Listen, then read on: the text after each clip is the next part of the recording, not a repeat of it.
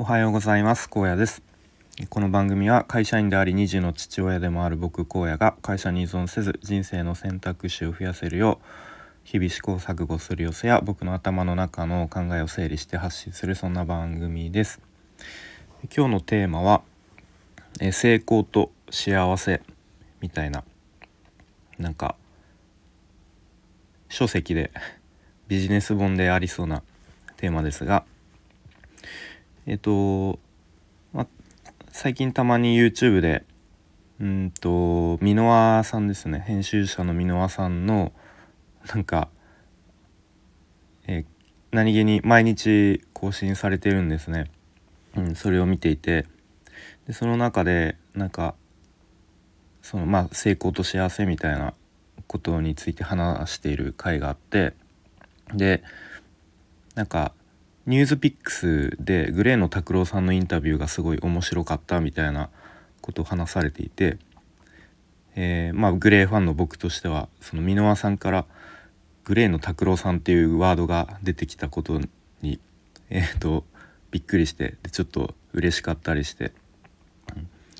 でまあその拓郎さんのインタビューがインタビューでどういうことが言われてたか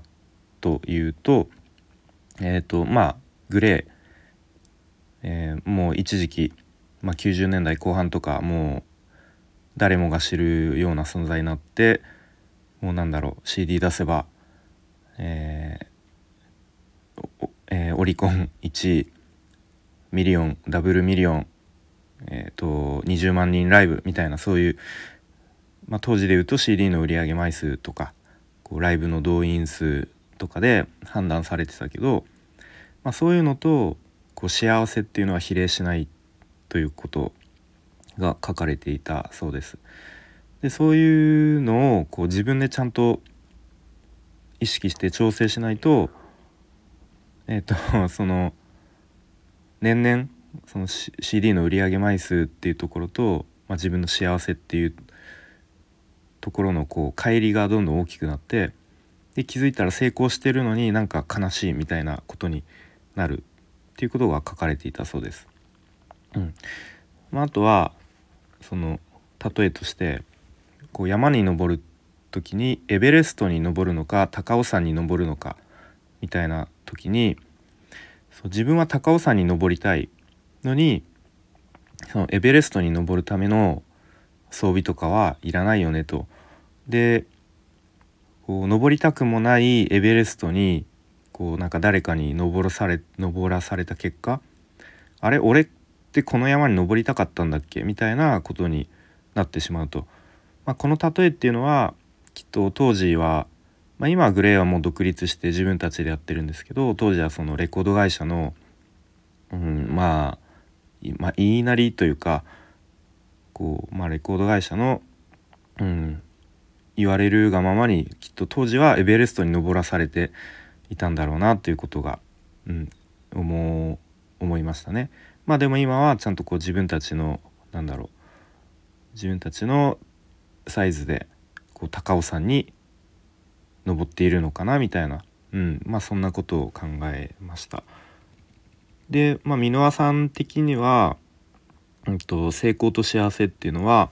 まあ、ある一定のラインまでは比例していきますと。でもこう一定のところまで行くとこうふとあれ？これいろんいろんなものを犠牲にして俺は成功を追い求めてるけどなんか幸せの度合いは変わってなくてむしろ失ってないみたいなことに、なるということだそうです。うん、でまあこの資本主義社会ではやっぱりあるある一定のレベルまではまあ、頑張って、まあ、いわゆる成功、まあ、成功の定義っていうのは人によって違うとは思いますが、まあ、やっぱり一定レベルまでは、うん、そういうふうに成功する必要があるけどそこから先ってこう、まあ、どんどんこう成功の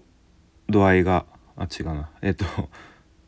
どんどん成功しても幸せの度合い度合いはあんまり変わらないみたいなことをが言われていました。はい、で、まあ、まあそんな話を聞いて、まあ、僕が思ったこととしてはまやっぱ自分なりの人それぞれの幸せの、まあ、定義みたいのはちゃんとこう自分でうん俺はこれが幸せだみたいな、うんまあ、誰に何と言われようとこれが幸せみたいなのをちゃんと自分で、まあ、定義というか知っておくっていうことが、うん、大事なんじゃないかなというふうに思いました。やっぱり今ってうんまあ SNS でこういろんな人の、まあ、成功してる姿とかうん見れてついつい人と比べちゃうと思うんですけどやっぱそこはちゃんと俺はこれが幸せみたいな、うん、の意識しないとどんどん人と比べてそれにそれによってなんだろう感じる必要のないなんか俺はまだまだ全然ダメだみたいな思っちゃったりすることがあるんじゃないかなと思いました。うん、でなんだろうまあやっぱりお金はある程度必要かなと。うん、で、まあ、結構いろんな話とか聞くとこう年収何百まあ800万とかちょっと詳しい数字忘れましたが年収800万とかそれ以上いくとその幸せと年収は比例しなくなっていくみたいな、まあ、そういうことも聞いたことあるので多分一定レベルまでいくと、まあ、お金と幸せっていうのは比例しないのかなと、まあ、ちょっと僕は そのレベルまで行ってないので、まあ、あくまで想像の、えー、範囲ですけれども、まあ、あとは結構大事になってくるのってそのやっぱ承認欲求とか、うん、誰かに認めてほしいみたいな、まあ、そういうところが結構関係して幸せと関係してくるのかなと思ったりしました。あとはこう人の役に立ってる実感とか、うん。まあ、感謝されることとか。あとはその身近な家族とかこう普段親しくしてる友人とかまた仕事でこう関わる仲間とかといかに良い関係を築けているかとか、うん、良い関係を築けている実感みたいのが、まあ、幸せにつながってくるんじゃないかなと、うん、ぼんやり思いました。はいまあ、なのでまあ、話を 無理やりまとめると、まあ、その自分自身は何に幸せを感じるのかっていうのをちゃんと、うん、忘れないようにしてちゃんとそこを日々意識して、うん、生きたいなということを思ったという話です。ということで今日は幸せとあ違う成功と幸せというテーマで話してきました。え最後にえー、お知らせをさせてください。で、あ、お知らせはもういいですという方は、この辺でいいねをポチッと押してくれたりとか、えー、コメントをしていただけると、そうですね、なんか皆さんはどういうところに日々こう幸せを感じるかとか書いてもらえると嬉しいなと思います。えー、お知らせとしては、えー、先日僕が表紙デザインをさせていただいた Kindle 本が出版されています。タイトルは子育てを終える全ての母へ卒母写真のすすめという本で、えー、まあ、今まさに子育て中の方